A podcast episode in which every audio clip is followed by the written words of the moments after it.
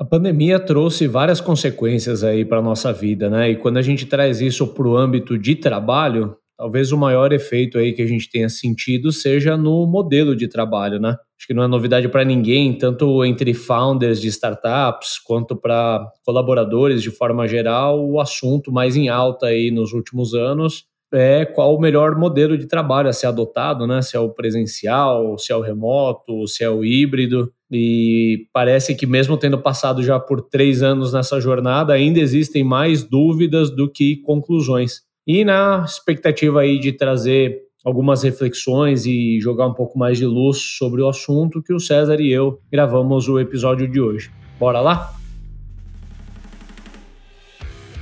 O Startups and Downs é o podcast que destrincha os temas que fazem parte do dia a dia de quem empreende e que nem sempre são contados nos livros, nas notícias ou nas histórias de sucesso de grandes empreendedores e empreendedoras.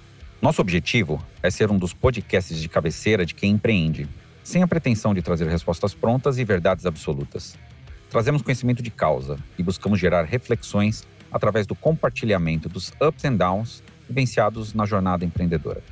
Sempre presentes estaremos eu, Ricardo Correa, empreendedor há mais de 10 anos e CEO da Hamper, com a missão de trazer a perspectiva de um fundador de startups. E eu, César Bertini, empreendedor das antigas, conselheiro de empresas e investidor de startups há mais de seis anos, trazendo a perspectiva de quem investe e acompanha um portfólio de startups.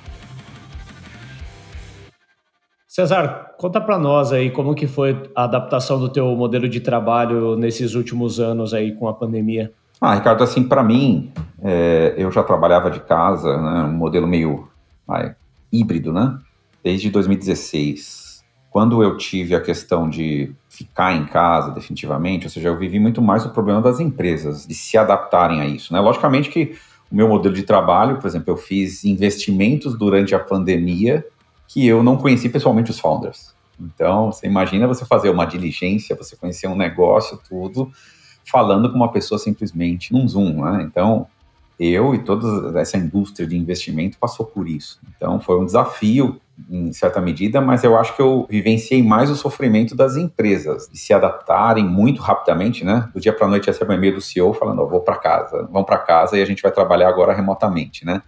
E aquele negócio de construir ferramentas, processos, então foi uma, um movimento interessante, né? Acho que esse é um pouco da, da nossa conversa hoje, né? A gente viveu esse processo muito rápido, né? E a gente está agora colhendo algumas coisas boas e algumas coisas ruins, né? Disso. Eu posso falar um pouquinho assim por mim, no, enquanto founder, né? Na, na minha pessoa física, eu tive vários ganhos aí, né? De trabalhar mais de casa, assim, estar tá mais presente no, no, dia a dia dos meus filhos, por exemplo, consigo estar tá com eles ali numa janela de tempo antes de eles irem para a escola, coisa que antes era praticamente impossível.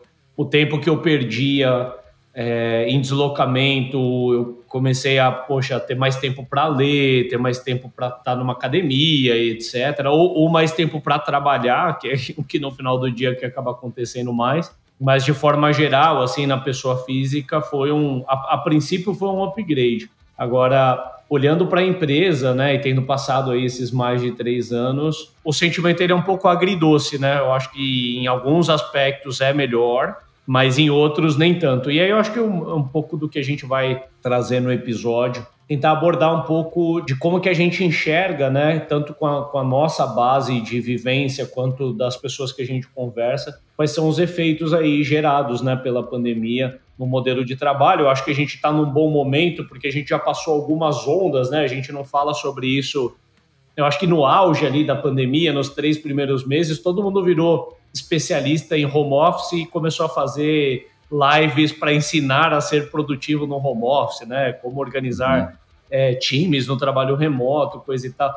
O que é até engraçado, porque não tinha nem dado tempo para alguém virar especialista nisso, né? Mas a gente também não está aqui para fazer juízo de valor de ninguém. Mas o fato é que no nosso ambiente, que é o ambiente de startups, de empresas digitais de uma forma geral, sempre existe um pouco do flerte, né? Com o trabalho remoto, com o trabalho distribuído. A gente já tinha Talvez se eu disser que a gente já tinha políticas na Hamper, eu estaria forçando demais. Mas era comum ter colaboradores que faziam home office. Eu acho que antes da pandemia a gente já tinha tido alguma vivência com um colaborador que não era de São Paulo, ou que era de São Paulo, mas depois se mudou. mas a empresa era majoritariamente uma empresa que executava o trabalho do, do escritório, como, como tantas outras, a gente teve que se adaptar muito rápido, né? E a pandemia ela teve esse efeito, né, César? Um efeito meio compulsório. Ninguém foi alertado previamente, ou seja, é um caráter diferente do que a gente conhecia como trabalho remoto antes ou como home office antes. Foi uma coisa que literalmente da noite para o dia a gente teve que colocar a empresa para funcionar, todo mundo trabalhando da sua casa. Foi assim por uns bons meses. Eu acho que a gente até teve no começo da pandemia até um surto meio de produtividade, né? Uhum. Porque as pessoas se viram né, naquele primeiro momento. Cara, tô em casa, não posso sair nem para ir no cinema, não posso sair para nada. E aí as pessoas, elas queriam de alguma forma contribuir com aquele momento, né? Então teve um surto ali de, de talvez de produtividade, né? As pessoas terem mais tempo, né, para trabalhar e, e aí teve até consequências que talvez a gente vive hoje de algumas situações de burnout e algumas outras coisas que vieram também, podem ter vindo também disso, né? Uhum. Quando nós vivemos um grande experimento, né? Eu acho que é isso que aconteceu, né? É, sim, esse ponto que você falou do começo da, da pandemia, o sentimento de a produtividade ter aumentado é algo que me marcou bastante. Porque realmente, né, é, é, eu acho que teve esse, esse fator que você falou, né, as pessoas mais em casa, não conseguia, poxa, nem por uma academia, ou levar o filho na escola, ou, ou qualquer coisa né, que, que gerasse ali um, um desvio de tempo e, e, começaram a colocar primariamente ali mais tempo no, no trabalho Talvez nem todo mundo, mas, mas talvez a maioria. Mas uma coisa que eu senti também, César, e aí eu posso falar mais pelo que eu vivi, que é dentro da Hamper, um senso de propósito muito grande.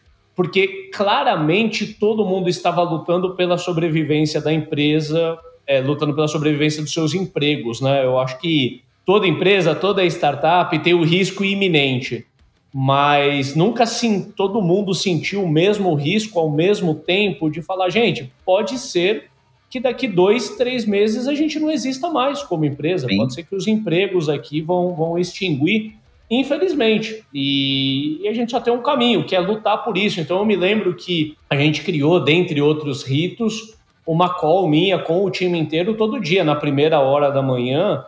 E, e, era uma call com engajamento muito alto, assim, a galera ficava com o olho na tela mesmo, prestando atenção, porque a gente vivia um dia por vez, né? Então todo dia de manhã a gente logava passava as coordenadas, ó, oh, time né, de inadimplência ficou muito alto, a gente vai precisar de um reforço ali, então a gente vai destinar times de vendas a ajudar na inadimplência. Quer dizer, né, e, e isso criou um, um senso de propósito muito grande que é difícil muitas vezes se criar dentro de uma empresa, porque toda empresa ela vai falar que tem uma causa. Agora, se as pessoas compram a causa, é outra história.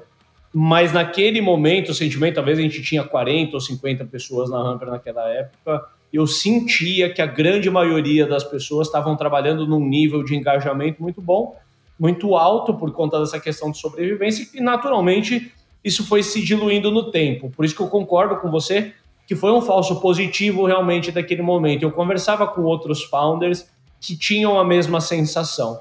Só que depois isso foi mudando, né? A gente vai falar ao longo do episódio aqui um pouco mais sobre as, as consequências e as implicações, mas é, logo passado aqueles três primeiros meses e a empresa voltou a crescer e a gente voltou a contratar, a gente já começou a pegar um pouco do outro lado.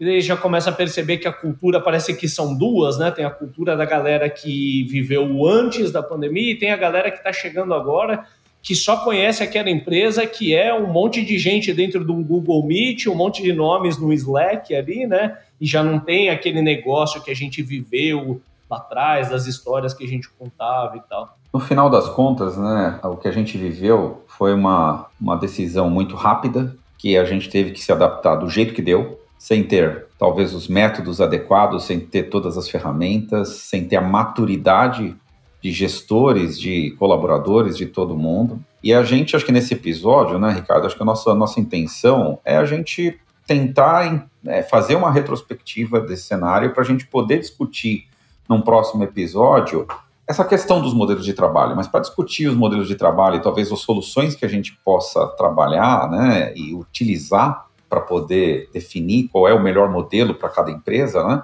é importante a gente ter a contextualização de por que estamos com esse problema agora, né? O que, que aconteceu, né? quais foram os prós, contras, que implicações a gente viveu. São coisas que nós vivemos e está fresco na cabeça de todo mundo, mas muitas vezes não está estruturado. E por não estar estruturado, muitas vezes a gente tende a achar que são soluções muito simples que vão resolver aquilo, né? Então, ah, volta todo mundo para o escritório, ou fica todo mundo, né? Ou seja, como se fosse uma, uma varinha de condão para a gente resolver. Então, eu acho que é legal essa discussão para a gente poder trazer um pouquinho de tirar um pouquinho talvez de fumaça, né, que aconteceu tudo isso, né, e a gente entender em qual panela quente a gente está, né, e qual é a temperatura dessa panela. É, e o que dificulta para a gente é que em muitos aspectos do negócio dá para a gente ficar fazendo experimentação, né, dá para experimentar no produto, dá para experimentar canais de growth e por aí vai mas ficar fazendo experimentações com time é difícil, né? Algum, ah, muito. Alguns caminhos que você adota não tem volta, né? Assim, não tem como você errar por um mês com a galera, deixar todo mundo insatisfeito, falar, pô, galera, desculpa, que a empresa precisava experimentar, a gente olhou na métrica aqui, viu que não valeu a pena, mês que vem a gente vai tentar tudo diferente, né? É, é difícil, não é assim que funciona. Por mais que tenham empresas que já voltaram 100%, tem empresas que não voltaram, né? Ou seja, você tem todos esses em todas elas, você identifica grupos que estão insatisfeitos e grupos que estão satisfeitos, né? Então foi muito rápido o experimento, foi muito rápido a volta do que era, né? E isso deixou algumas algumas marcas, né, nas pessoas, nos colaboradores, né, na liderança e nas próprias empresas, né? Bora falar um pouco então de, de prós e contras, assim, para a gente começar separar o joio do trigo, vai dar um caráter, vai confundir a nossa audiência que é mais leal aí. Ainda não estamos nos ups and downs, né? Vamos falar um pouco de, de prós e contras dentro do contexto de consequências aí do trabalho remoto. E aí não é nem a gente aconselhando ou dando a nossa opinião pessoal, né? Um pouco do que a gente está enxergando de forma geral, assim, no mercado, né? O que, que você enxerga de prós, César, assim, desse modelo que a gente ainda está hoje? Cara, é, eu por trabalhar muito com empresas de tecnologia, sempre teve na pauta, né, de várias empresas de tecnologia, de, do trabalho remoto, né, e, cara, o quanto que você consegue, né, qual é o raio aceitável que você tem de distância do trabalho, né, e eu acho que isso a pandemia trouxe de liberar um pouco as empresas de falar, cara, talvez eu possa contratar pessoas de outras cidades, que está de outros estados ou até de outros países, né? Na, na parte de tecnologia, nós tivemos até um boom né, de contratação de, de desenvolvedores, né? Sendo contratados por outras empresas do mundo inteiro, né? Então, isso eu acho que abriu um pouco o leque das empresas, ou seja, facilitou elas olharem um outro prisma de que eu posso ter colaboradores remotos. Né? Eu acho que isso foi uma, uma das consequências interessantes que a pandemia acelerou. É, isso tem um, tem um efeito positivo até do, do, ponto de vista de sociedade, né? Porque você começa a desenvolver mais outras regiões, né? Você deixa uhum. de ter uma concentração só em alguns polos e você dá a oportunidade para que outros locais também venham a se tornar polos e, e, e se desenvolvam, né? Uhum. Eu vejo, assim, é, vou falar talvez um pouco mais do lado pessoa aqui, que é onde eu acho que está todo mundo um pouco menos dispostos a abrir mão quando a gente fala em eventualmente voltar a ir para o escritório, ou pelo menos tentar ir mais para o escritório, é porque todo mundo, isso é transversal, não são só, digamos assim, pessoas do time, isso afeta founders, afeta a liderança também, que é todo mundo tem esse sentimento de que a qualidade de vida ela melhorou, né? Você consegue encaixar uma academia que antes não dava para encaixar, você está lendo mais, você está passando mais tempo com seu cônjuge ou sua cônjuge, acompanhando um pouco mais os filhos, dá, dá para levar o filho na escola, coisa e tal. Só que também quase concomitante, né? Eu falei um pouco de um pró, só que falando disso já vem um pouco o lado contrário, né? Um dos primeiros pontos, nem todo mundo se adapta tão bem, nem todo mundo tem um ambiente de, de trabalho adequado. Eu acho que isso é uma coisa que a gente pode falar mas ainda falando do lado, do lado humano, do lado de cultura, eu acho que se de um lado individualmente as pessoas ganharam algumas vantagens, coletivamente a gente perde algumas dentro do ambiente de trabalho. Então, aquela questão da socialização, né? A gente até comentou um pouco isso no warm-up. Quantos casais não se formaram dentro das empresas que você conhece? Aqui dentro da Hamper, é, e é uma empresa que tem uma história relativamente pequena ainda, pelo menos três casais oficiais, alguns dos quais se casaram e as pessoas já saíram da Hamper, casaram e estão casados fora daqui e tal. Mas olhando do ponto de vista de, de produtividade, as pessoas trabalhando juntas no mesmo ambiente, na minha opinião, né, estimula mais conexões, estimula mais o aprendizado. Acho que a curva de aprendizado de alguém que entra dentro, é, é, no, no ambiente remoto, ela tende a ser menor por um simples aspecto. Por mais que a empresa seja muito organizada e tenha os playbooks de tudo, né? Tá tudo registradinho no Notion, tem vídeo de onboard, etc e tal não dá para negar que o fator osmose ele ajuda muito a formar um novo colaborador, né? Então, um pouco da sensação de que para trabalhos que já funcionavam ou para pessoas que já estavam adaptadas ao trabalho, ir para o trabalho remoto agride menos, né? Agora, para a formação de novos trabalhos, para uma empresa que está mudando constantemente, ou áreas que estão sendo formadas, ou novas pessoas que estão sendo recrutadas, eu acho que você perde alguns elementos importantes, né? Como o aprendizado mais acelerado pela própria osmose, mas principalmente para mim, o nível de conexão com o ambiente de trabalho. Quando você vai e vê as pessoas e você toca as pessoas e você almoça junto com as pessoas, o senso de pertencimento, de, de fazer parte daquele lugar, daquele grupo é diferente e isso é uma coisa que eu vejo sendo cada vez mais perdida. Então, acho que um, um ponto que eu posso trazer aqui, ou seja, quando a gente começou com a pandemia, né, a primeira reação foi das pessoas meio que segurarem posição, né, ou seja, ninguém queria sair do, do seu trabalho, né, porque estava até com medo de perder o emprego por causa daquela bagunça, né, que, que aconteceu. Mas voltando para o assunto, né, quando, quando a gente vai se estabilizou, né, e aí ficou essa questão do remoto, né, e, e passou a pandemia e a gente continuou vivendo esse mundo, né, do híbrido, do ou remoto ou do presencial, a gente começa a perceber que talvez a, o trabalho remoto, 100% remoto, ele trouxe como se fosse uma facilidade, talvez, de turnover das pessoas né, na empresa, porque para algumas pessoas, e também quando eu falo muito da tecnologia, né, basta você quase que mudar o seu login né, do Slack né, e mudar seu e-mail e você já está num novo contexto. Né? Não, não, existe outras coisas ali sendo te, segurando na empresa, né? não existem relações fortes, talvez. Né? Tem muita gente que entrou durante a pandemia numa empresa e saiu da empresa e não conheceu as pessoas pessoalmente. Então, até hoje, é, eu me encontro com algumas pessoas e falo, poxa, acho que eu nunca tinha te visto pessoalmente. Ainda existe isso, né? Então, essa falta de vínculo que você trouxe, né? Ela trouxe outras consequências, né? E, e, e essas consequências, parece que a relação da empresa ou das pessoas, ela se tornou muito transacional mesmo, ela se tornou um negócio muito simples, né? De, tanto de conectar quanto desconectar. É como que eu tivesse ali quase como que robotizado, eu vou fazer uma determinada coisa e é né, uma atividade, desligo meu computador e acabei, viro para o lado, já estou em casa, né? Então, essa desconexão né, é uma coisa que eu acho que é um ponto bem importante contra aí esse cenário que a gente tá, viveu e está vivendo. E aí, né, Ricardo, a gente colocando aí bem, bem rapidamente, né, prós e contras, né, assim, a gente não está aqui para fazer uma tese de doutorado sobre o assunto, né, a gente está mais é tentando contextualizar o que as empresas, principalmente as startups, viveram nessa situação, né, mas tudo isso né, acabou trazendo é, algumas implicações, né. Acho que a primeira coisa que as empresas começaram a tentar notar é como que foi o seu índice de produtividade, né? E será que a produtividade, ela, né, aquela impressão imediata, né, do início, né, ah, eu tenho mais horas para trabalhar, né?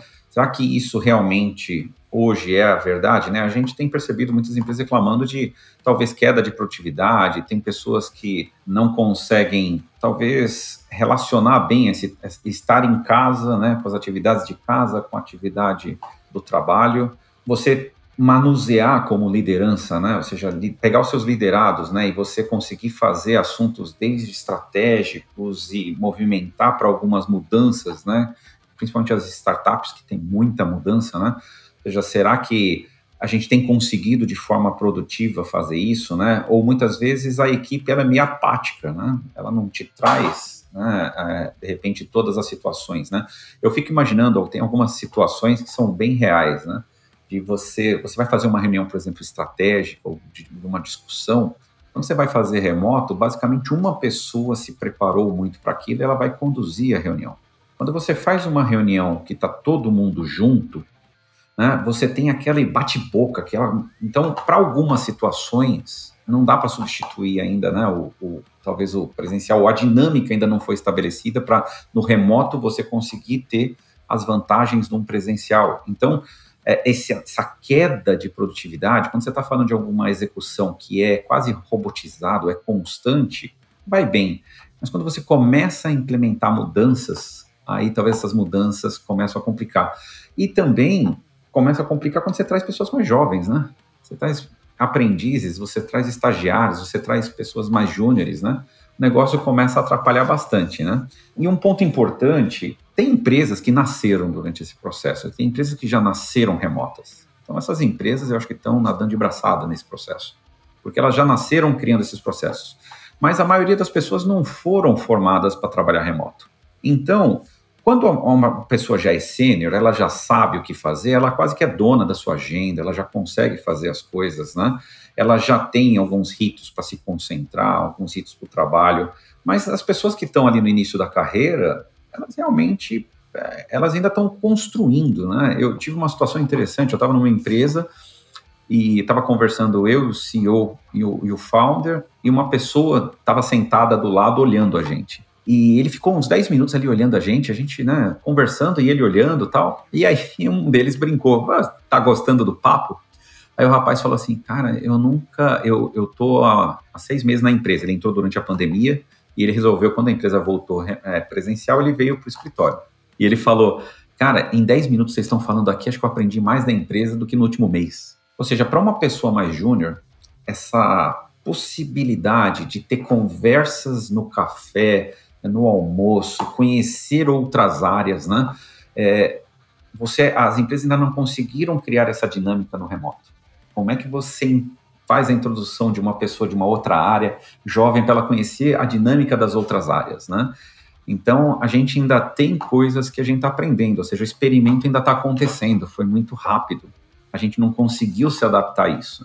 Né? Então, as dores que nós estamos enfrentando né, são várias. Né? A gente pode citar essa explosão de burnout que a gente está tendo. Cara, sabe que não tem consequência de tudo isso? Né? Essa, as pessoas estarem mais afastadas, né, ou não terem outro tipo de conversa, ou só muito focada numa coisa, né? O burnout tem muito a ver com isso, né? A gente falou no, no nosso episódio, né? Eu, quando fui diagnosticado com burnout, tinha muito dessa, dessa questão. Você ficava muito focado só em trabalhar, trabalhar, trabalhar, você cria um desequilíbrio na sua vida, né? Talvez a gente está vivendo tudo isso, né? As pessoas quase que elas misturaram o momento da casa com o trabalho, né? Então, como que as empresas podem ajudar nisso? Como que as pessoas podem se adaptar? Ou seja, são, são várias implicações que a gente está vivendo. Né?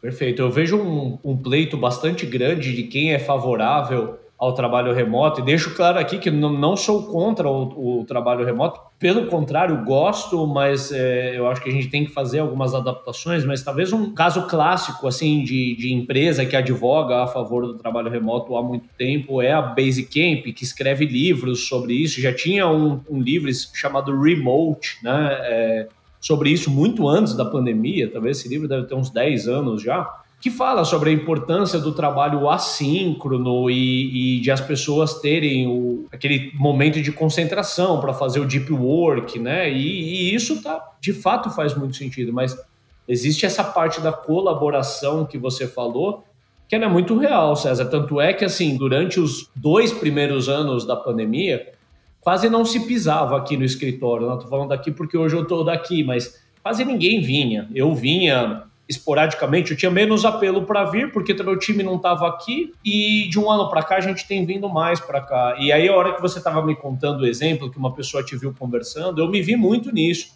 Eu tenho, sempre que eu tenho oportunidade, eu sento no meio da área comercial e eu escuto o que as pessoas falam e às vezes eu consigo dar um feedback de algo que eu acho que podia ser, ser feito melhor. As pessoas se sentem à vontade de vir me perguntar um algo, Rick, como que você faria tal? Pô, tô com um cliente que está com uma situação assim, como que você faria? São coisas que no remoto a gente não teria oportunidade, porque por mais que eu não queira, eu tive que já que me afastar de algumas agendas da empresa. Eu já não consigo mais estar em todas as agendas de vendas que eu estou nas agendas de liderança e, e, eu percebi em algum momento que tentar estar em todas as, as, as, agendas eu ia mais atrapalhar do que ajudar, porque eu ia ficar uma, duas horas ouvindo uma call que eu não tinha serventia. Mas isso que eu estou falando são fragmentos, são coisas que acontecem com muita brevidade no escritório. Eu continuo tendo a minha agenda como CEO, mas eu estou muito mais participativo na agenda do time. E olha como isso tem a ver com a questão da produtividade, né? É, talvez a gente achasse o seguinte, cara, as pessoas perdem muito tempo, talvez, no café da empresa, conversando e tal, não sei o quê. Quando elas foram para trabalhar em home office, cara, a pessoa está ali talvez concentrada 100% do tempo. Muitas vezes a pessoa tem também as distrações da casa, também acaba afetando a produtividade. Só que também você tem o viés da produtividade, que é, né, existe a teoria lá do, do ócio produtivo, né? Ou seja, muitas vezes a pessoa que é nova, ela tá lá no café ou você tá dando uma olhada na empresa e você tá ouvindo coisas, você tá capturando dados ali, informações que são extremamente importantes para você tomar determinadas decisões ou para você aprender. Então, não é só produtividade e quantidade de horas sentada, né, a bunda na cadeira, né? E você digitando. Não é isso que a gente né, fala de produtividade, né? Ou seja, então, é, eu acho que é esse o tom do nosso episódio, ou seja, esse cenário ele trouxe muitas paixões, né? Os apaixonados pelo trabalho remoto, o apaixonado pelo trabalho presencial, mas a conta não é tão simples assim, né, Ricardo? A conta não é tão simples assim. E até calcular a produtividade das pessoas, né, eu diria que a gente tem uma dificuldade de, é, talvez as empresas queiram definir uma regra única, e aí talvez algumas empresas estão definindo regras por departamentos.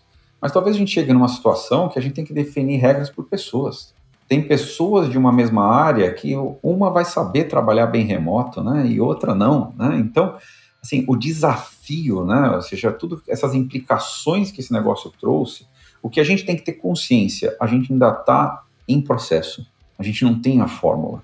Né? Quem falar que tem a fórmula, não tem. O que você pode ter são escolhas mas a você conseguir extrair o melhor dos dois mundos, ainda isso está em construção. Se teve uma coisa que a pandemia trouxe, ou talvez ela não trouxe, mas ela amplificou, são as polarizações, né? Uhum. E dentro desse de, do, do âmbito empresarial, tem os lados, né? O lado do, do pessoal que putz, valoriza mais ali o trabalho presencial, dentre outros, parece que tem quase que um conjunto, né? Um pacote de coisas, e quem valoriza o trabalho remoto, e aí tem um outro pacote diferente. De novo, né? A gente não não está aqui para fazer juízo de valores, mas assim, para falar de uma implicação, eu preciso colocar mais o meu boné de, de empresário aqui e trazer um pouco da, da dor do empresário com as consequências desse modelo, né? o que eu vejo é que o local onde a pessoa trabalha foi alterado, os vínculos das pessoas com a empresa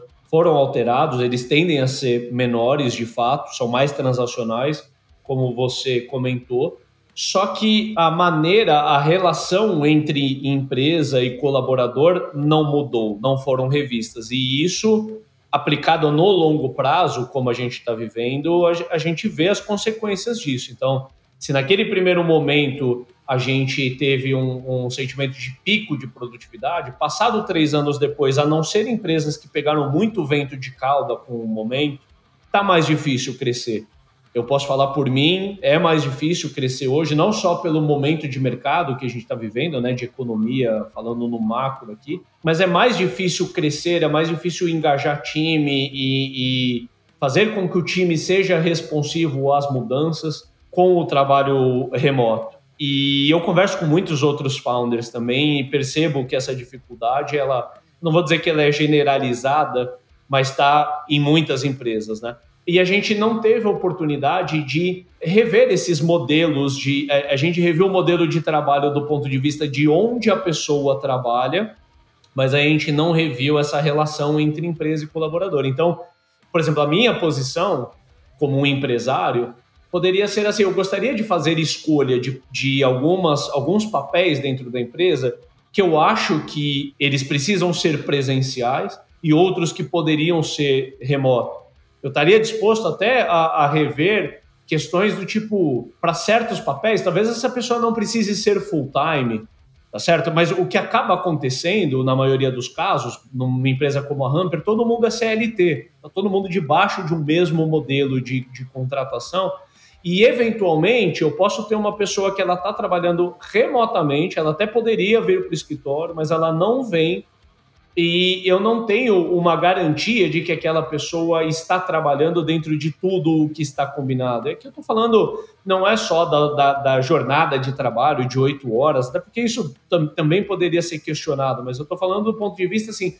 será que eu tenho aquela pessoa totalmente dedicada a Hamper? Porque pelo modelo de uhum. trabalho, CLT, sim, mas quem garante, e esse é um pouco do incômodo também, que essas pessoas elas estão trabalhando 100% para aquela empresa, ou seja, quantas pessoas não, não começaram a pegar mais frila ou estão realmente trabalhando em duas empresas, ou não estão trabalhando em duas empresas, estão trabalhando em uma só, mas a carga da vida pessoal puxou tanto ela que ela dedica no máximo quatro horas de trabalho ali pela empresa e o resto do tempo ela conseguiu encaixar academia e ela leva e busca o filho na escola e por aí vai, e, a e isso não foi revisto. Eu acho que não, não, não tem problema nenhum a pessoa ela ter essa dedicação maior pela sua vida pessoal ou até ela aceitar um segundo emprego, desde que isso tenha sido acordado, né? Desde que isso esteja às claras e contemplado no modelo de trabalho. Ou seja, sendo frio aqui, né? Eu poderia aceitar que uma pessoa vai passar a trabalhar metade da dedicação para mim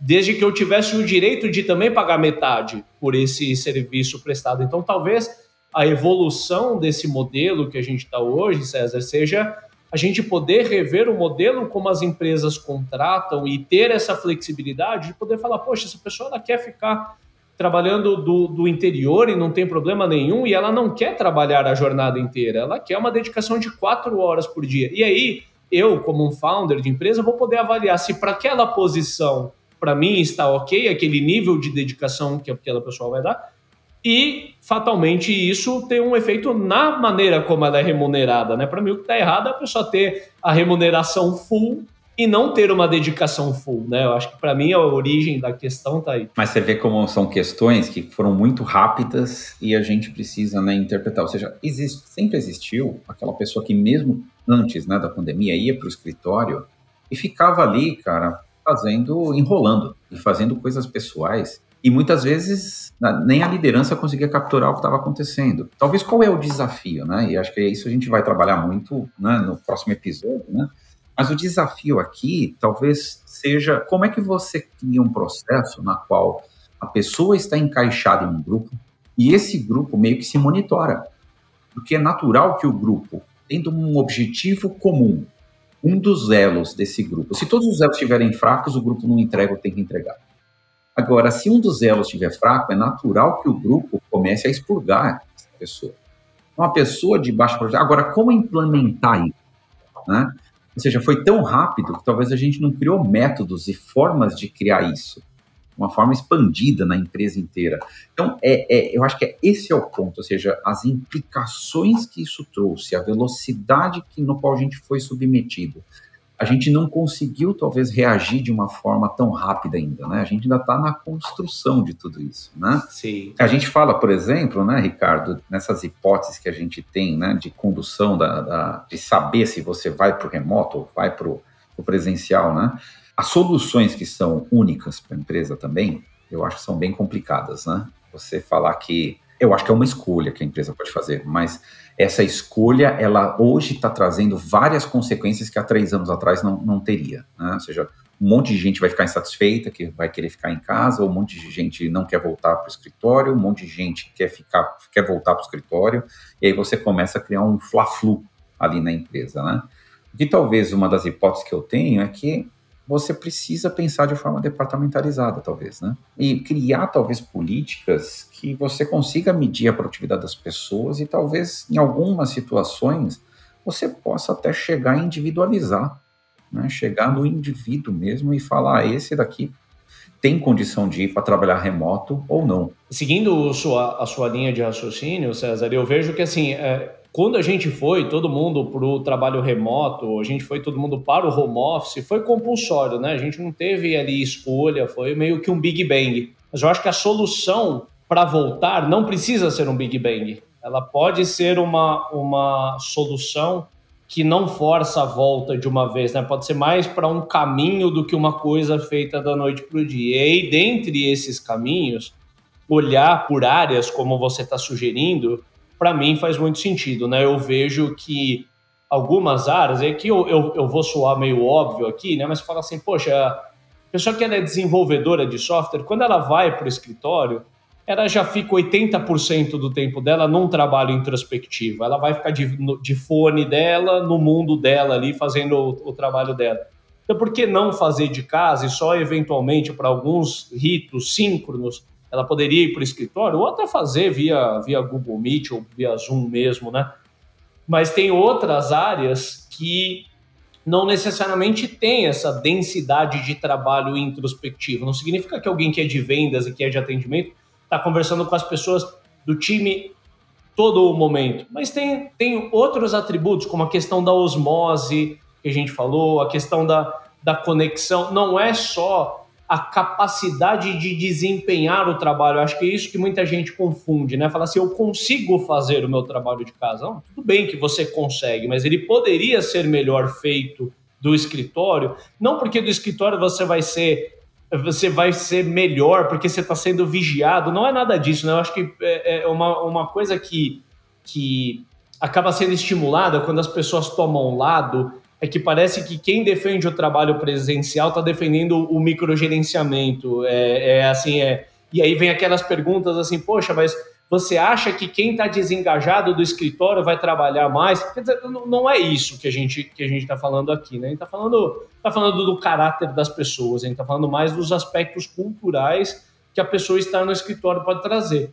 E, e, e nessa da, de, de ir pelo caminho que você sugeriu, de departamentalizar, é onde eu percebo que nós, founders, temos muito receio de trazer à tona isso, de que para algumas áreas vai funcionar de um jeito e para outras áreas vai funcionar de outro jeito, porque as áreas elas vão se comparar. Mas todo mundo tem que entender o que é melhor para a empresa e pode ser melhor para a empresa manter, por exemplo, times de desenvolvimento remoto pela produtividade, pela flexibilidade de contratação de gente por, por todo o Brasil ou até por todo o mundo, mas algumas outras áreas, para a empresa é melhor que as áreas estejam lá. E não é porque aquela área precisa de microgerenciamento, é porque aquela área produz elementos de cultura que as pessoas vivendo junto vão ser melhor aproveitados. Então, uma outra hipótese, né, uma outra forma que eu conheci, né, empresa americana que ela decidiu que os seus funcionários poderiam, né, os seus colaboradores poderiam decidir entre 100% presencial ou 100% remoto,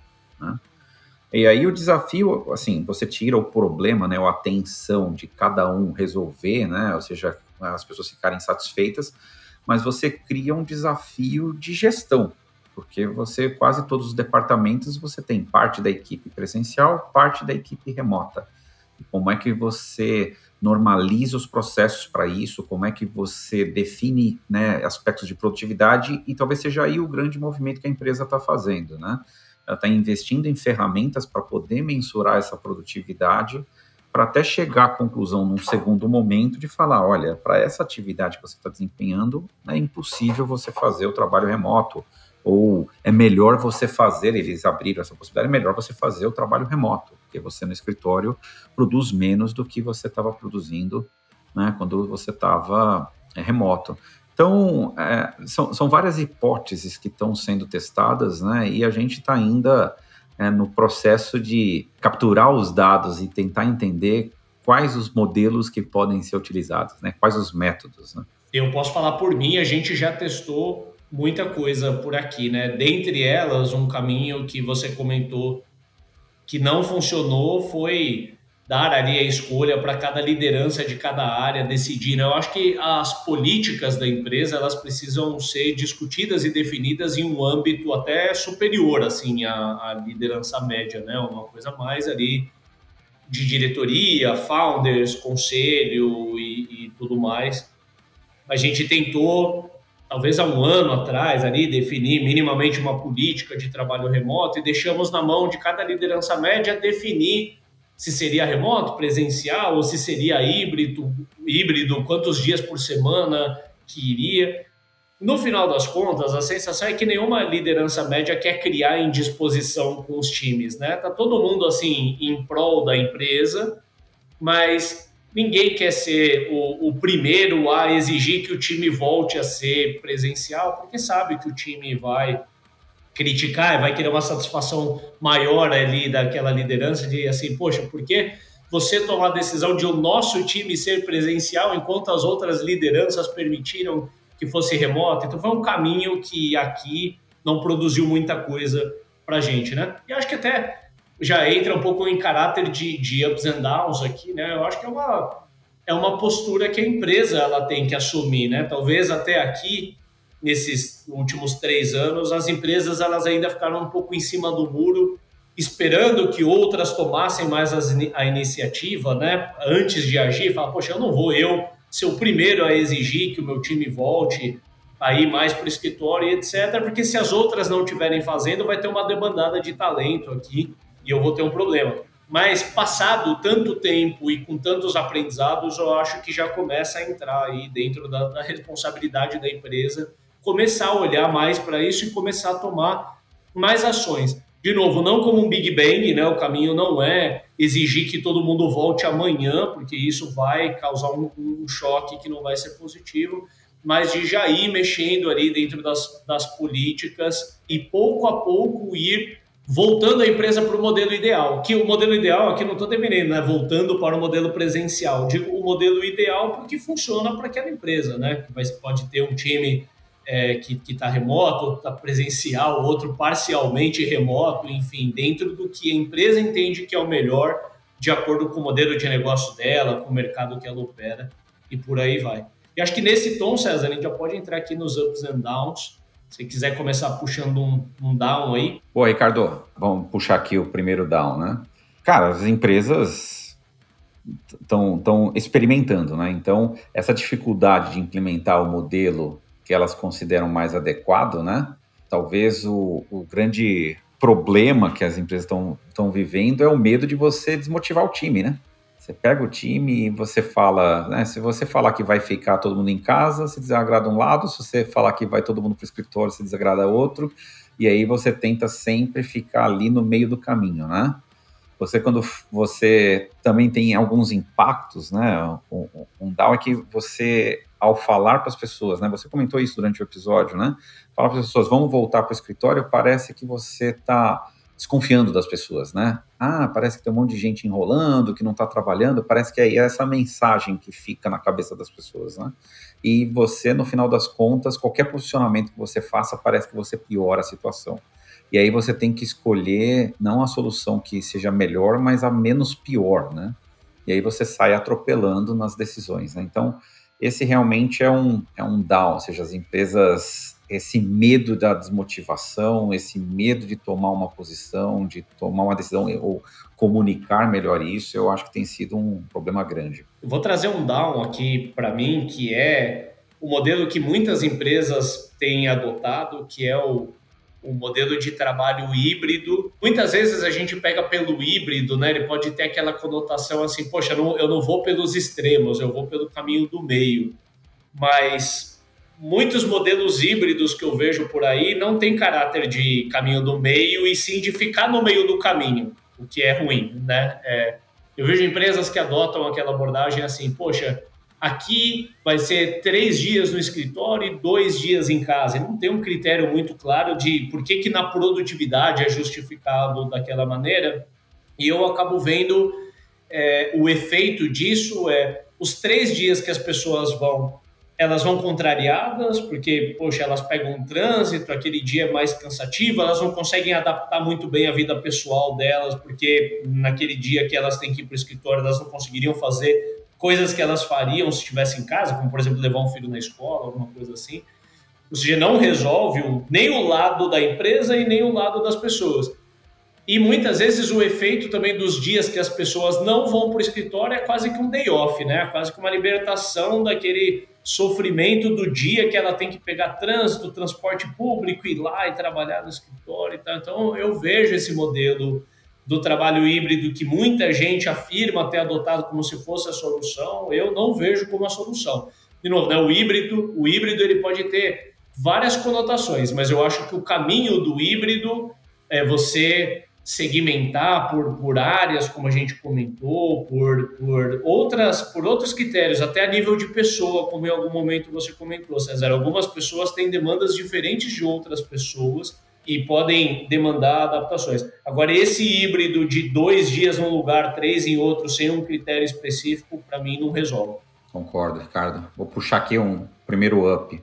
Acho que a, as empresas que conseguem primeiro desenhar qual é a cultura que elas querem desenvolver mas elas conseguem mapear, ou seja, o que, que você espera de produtividade, o que você espera de eficácia né, do trabalho das pessoas, né?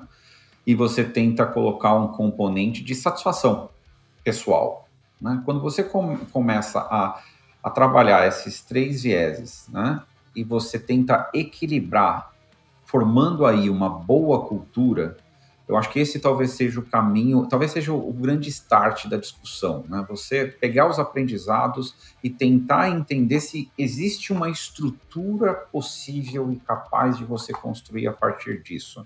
E não você tentar simplesmente empurrar é, modelos que estão existindo, né? Ou seja, eu acho que a grande valorização aqui, o up aqui, é quem consegue trabalhar o contexto o contexto da empresa, o contexto das pessoas, o contexto das áreas, e a partir daí você tenta, ao capturar isso, você construir um modelo que seja o melhor aplicado. Eu vou mandar quase que dois ups é, dentro de um, porque te ouvindo falar sempre me reforça esse ponto. Sempre que a gente fala de estimular mais o trabalho presencial, tem um olhar pelo lado da desconfiança de falar assim, poxa, parece que a, pessoa, a empresa não confia e quer que o colaborador esteja no escritório para ser vigiado. É, eu não posso falar por outras pessoas, mas posso falar por mim aqui, por nós no programa. O tom não é esse, né? Pode ver que a gente está quase uma hora falando sobre o assunto e em nenhum momento a gente está falando sobre ter as pessoas debaixo do olho do dono ali para funcionar. Então, tem um caráter muito mais de cultura do que de controle das das pessoas. Mas o meu up de verdade aqui é, é para mim, chegou o momento de nós founders to tomarmos a, a decisão de qual modelo a gente vai ter que seguir. O sentimento que eu tenho, falo por mim, falo por outras pessoas que eu converso, é que a gente ainda está em algo provisório. E o tempo do provisório já passou, assim, já faz mais de três anos que a gente teve o, o estouro da, da Covid no Brasil. Isso, graças a Deus, passou né? E pouco a pouco as coisas elas foram voltando. Hoje a gente já está num momento quase que de efeito rebote daquilo tudo, ou seja, a economia deu uma retraída absurda e nós empreendedores, nós empresários estamos ainda com receio de tomar as rédeas da empresa e fazer o que a gente precisa fazer, né? E o meu up é que para mim está na hora de a gente ter ali a coragem de definir as políticas que a gente precisa definir de novo, não é defendendo assim que as empresas voltem ao trabalho 100% presencial, mas é confiar naquilo que a empresa acredita que vai funcionar. E eu acho que está, durante muito tempo, todo mundo é, com consciência, com razão, priorizou muito a questão é, humana, olhando sobre vários aspectos, mas eu, eu acredito que se a gente não olhar para o lado das empresas, a gente vai ter muita dificuldade de sair desse momento de baixa de economia, esse momento de layoffs. Então, pelas pessoas, as empresas elas precisam voltar a olhar para a sua produtividade e tomar decisões sobre qual modelo de trabalho seguir dentro daquilo que vai funcionar melhor para a circunstância de cada empresa. Muito bom. Preparados para o próximo episódio, né? Deixamos bons ganchos aí para falar mais desse tema aí. Tenho certeza que a audiência está tá na expectativa aí de coisas, porque sempre que a gente conversa com a turma, aparece para falar sobre trabalho remoto, trabalho presencial, trabalho híbrido. Talvez a gente precisava de um pouco mais de preparo para ter mais opiniões sobre isso. O momento chegou, deve render talvez mais pelo menos um ou dois episódios aí destrinchando o tema ainda. Isso aí. Até o próximo, cara. Um abraço. Um abraço. Este foi mais um episódio do Startups and Downs. Muito obrigado por ouvir a gente e não se esqueça de seguir o programa para ser avisado dos próximos episódios. Se os aprendizados foram úteis para você, compartilhe o nosso programa. E se você tiver sugestões de temas ou até mesmo interesse de participar do programa, acesse www.startupsndowns.com e fale com a gente.